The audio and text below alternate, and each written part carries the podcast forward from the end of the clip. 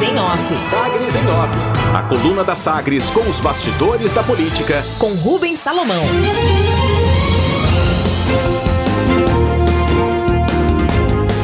Lúcia Vânia cumpre última semana à frente da Secretaria de Desenvolvimento Social e defende o trabalho técnico realizado.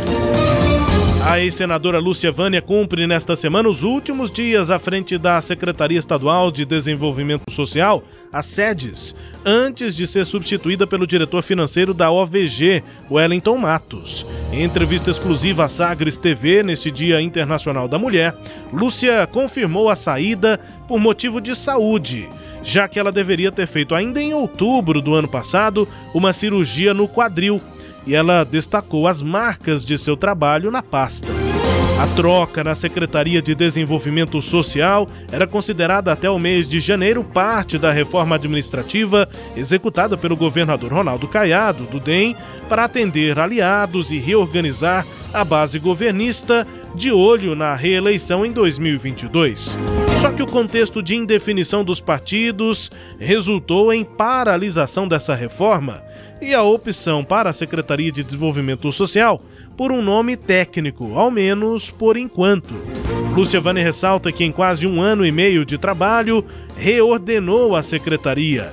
Ao longo da gestão, a ex-senadora ressaltou o processo de despolitização no setor de assistência social do governo, já que os secretários que ocupavam o posto comumente em governos anteriores trabalhavam para o próprio fortalecimento político com vistas às disputas eleitorais. Além disso, Lúcia Vane aponta ter resultados técnicos, com, por exemplo, a remodelação do atendimento a menores em conflito com a lei. Segundo ela, o Estado está saindo do sistema de encarceramento de menores, de adolescentes, para o sistema socioeducativo. Entrevista aqui à Sagres TV, portanto, Luciavânia faz aí uma avaliação sobre quase um ano e meio à frente da Secretaria de Desenvolvimento Social. É, mas foi uma experiência muito importante para mim, porque eu tive a oportunidade de reordenar a secretaria. Como eu fui autora da, da, da implantação da Lei Orgânica da Assistência Social quando fui secretária nacional de assistência social, eu tive a oportunidade de estruturar a Secretaria de Desenvolvimento Social de Goiás dentro da lei orgânica de assistência social. É, podemos, é, eu pude fazer uma coisa que era uma grande causa que eu defendi no Congresso Nacional, que é, é buscar a recuperação é, do, da, do, do, do, das menores, dos adolescentes em conflito com a lei fizemos uma, uma remodelação revolucionária nessa área. É, Goiás vai poder assistir isso. Nós saímos do, do, estamos saindo do, do sistema de encarceramento para o sistema socioeducativo.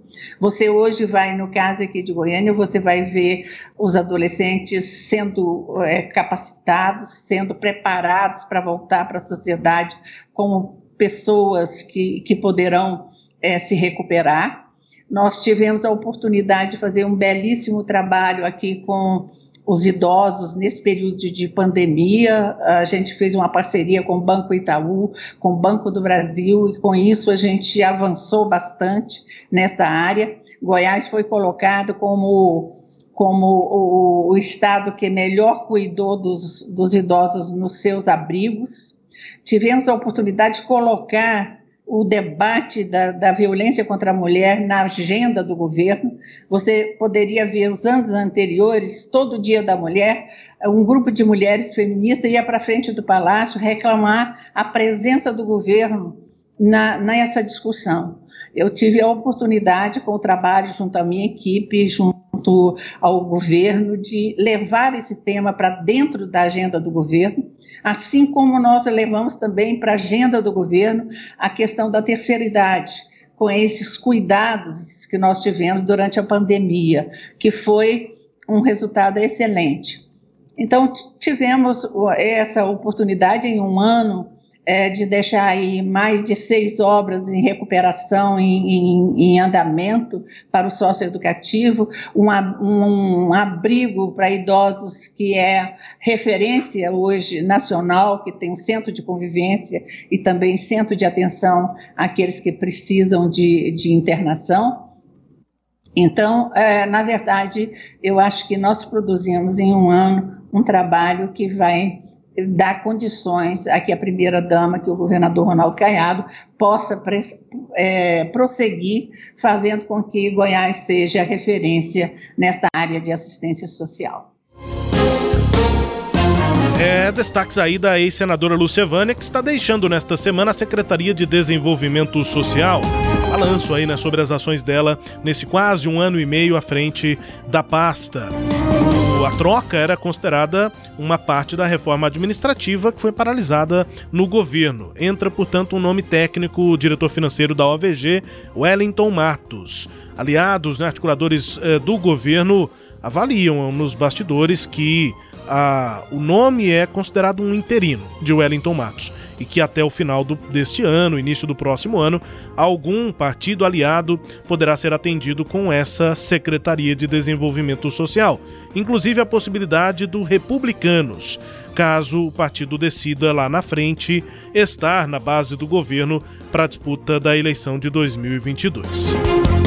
Ainda sobre Lúcia Vânia, a senadora, né, a ex-senadora, aguarda a recuperação da cirurgia que vai fazer no quadril para confirmar a decisão, mas pretende sim voltar a disputar eleições em 2022. Ainda não decidiu para qual cargo a conferir.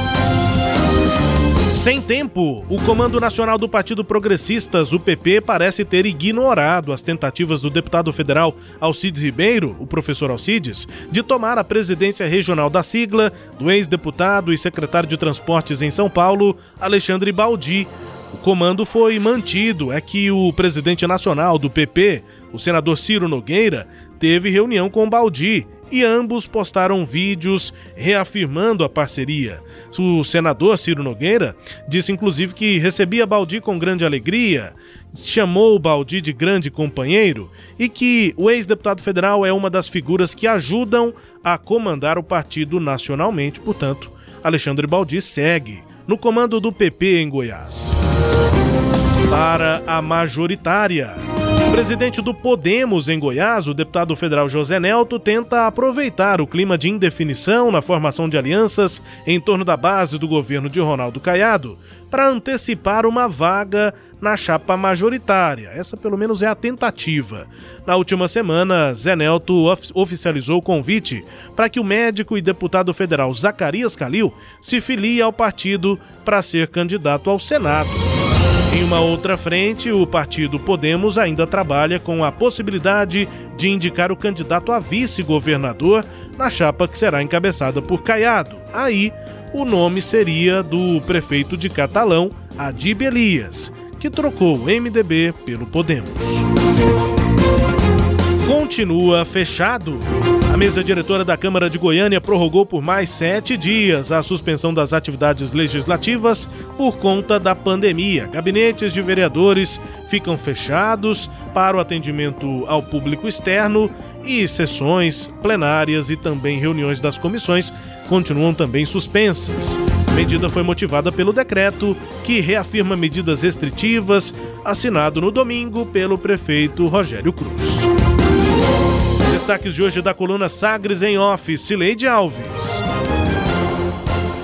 Rubens, a, a senadora Lucevânia, ela é senadora Lucevânia, atual secretária do Desenvolvimento Social, ela acho que não pretendia ficar na, no governo apenas pra, até esse, esse, essa data, né? Quando ela entrou, acho que ela tinha um projeto por mais tempo.